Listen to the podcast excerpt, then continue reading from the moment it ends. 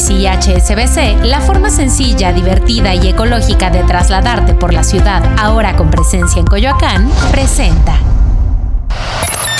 Top Expansión. México. ¿Qué pasó con los extraterrestres de Maussan? ¿Fraude o evidencia? Yo soy Mike Santaolalla y sean ustedes bienvenidos a este Top Expansión. Top Expansión. El martes 12 de septiembre del 2023 sucedió esto en el Congreso mexicano. Esos cuerpos son seres no humanos, de acuerdo a la Universidad Nacional Autónoma de México, quien realizó de carbono 14, estos seres tienen alrededor de mil años de antigüedad.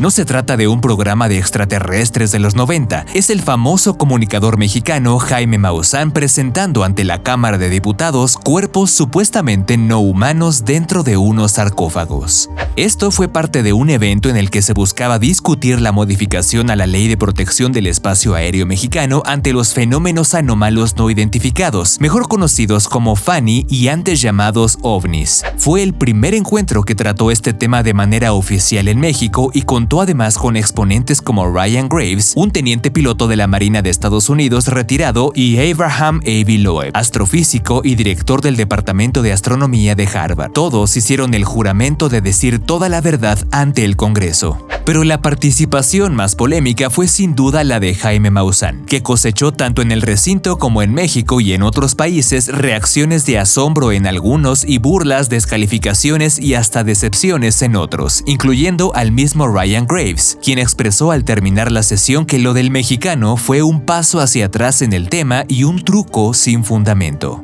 Pero, ¿qué son estos cuerpos? ¿Fueron encontrados o fabricados? ¿Por qué Maussan asegura que son evidencia de vida extraterrestre y por qué los científicos de la UNAM y de otros países señalan el fraude de un charlatán? Aquí te contamos.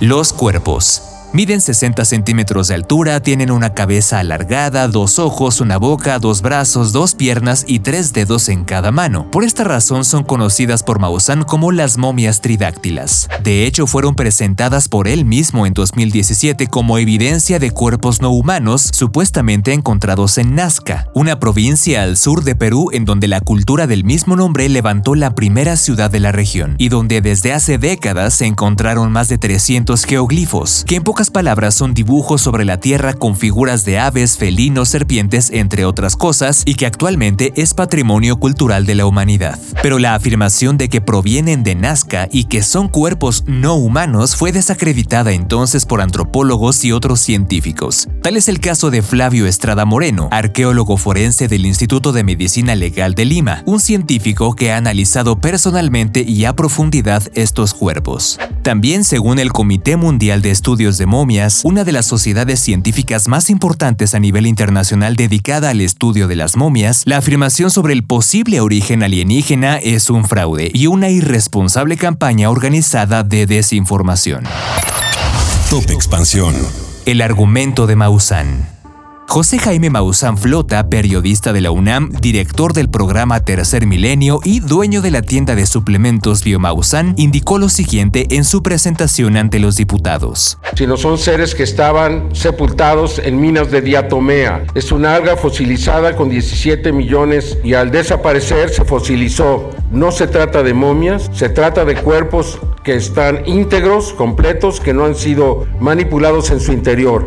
El argumento de los científicos. La presentación de Maussan resonó mucho más allá de las paredes del Congreso. El pasado lunes, médicos de la Ciudad de México realizaron varias pruebas de laboratorio a los cuerpos para analizar su estructura ósea, y según José de Jesús Salce Benítez, director del Instituto Científico de Sanidad de la Armada de México, el estudio demostró que los restos pertenecen a un solo esqueleto y que no estaban ensamblados. Para otros miembros de la comunidad científica fue difícil ignorar lo planteado por Maussan. Fue el caso de algunos científicos de la UNAM, quienes organizaron la conferencia Extraterrestres o Esqueletos de Llamas. Ante crédulos y charlatanes, la ciencia responde, en la que participaron investigadores de gran trayectoria como José Franco, doctor en física e investigador del Instituto de Astronomía de la UNAM, Alejandro Frank, doctor en física matemática, exdirector del Instituto de Ciencias Nucleares de la UNAM y fundador del Centro de Ciencias de de la complejidad, en donde por cierto ocurrió el evento, Gabriela Frías, maestra en filosofía de la ciencia, Antonio Lascano, biólogo especializado en la evolución temprana y en el origen de la vida, y Gustavo Medina Tanco, creador y actual jefe del Laboratorio de Instrumentación Espacial del Instituto de Ciencias Nucleares de la UNAM. Esto fue lo que expusieron. Y yo quiero decir que yo no soy tan tolerante ni tan prudente con las fechorías señor Maussan.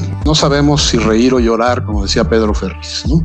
Él también, de hecho, es víctima de su propia ignorancia. Ya Corina nos mostró algo muy interesante porque ya ahí se nota que es un fraude, porque no solo mide, como dice ella, la edad, sino que ve la edad relativa y, y hay siglos de diferencia en las distintas muestras. Ahí está casi ya directamente la prueba de que se trata de fósiles diferentes que, fueron utilizados para armar estos organismos. Una de las posturas más comunes al momento de hablar de vida extraterrestre es que es muy poco probable que la vida en el planeta Tierra sea la única que existe en el universo. La esperanza de encontrar vida extraterrestre no solamente pertenece a quienes están convencidos de haber visto alienígenas, sino también es una idea que guía el trabajo de miles de científicos a nivel mundial. Sin embargo, a pesar de que el reporte de avistamientos aumenta con los años y que la postura de los gobiernos comienza a cambiar, la realidad es que hasta el momento no hay evidencia científica conocida o publicada que compruebe la existencia de vida extraterrestre en nuestro planeta o en el universo conocido. Mientras tanto, los creyentes del fenómeno seguirán empujando la conversación y tratando de demostrar sus certezas. Y por otro lado, la comunidad científica continuará buscando evidencias contundentes, pero eso sí, sin comprometer el rigor del método científico con tal de demostrar que no estamos solos.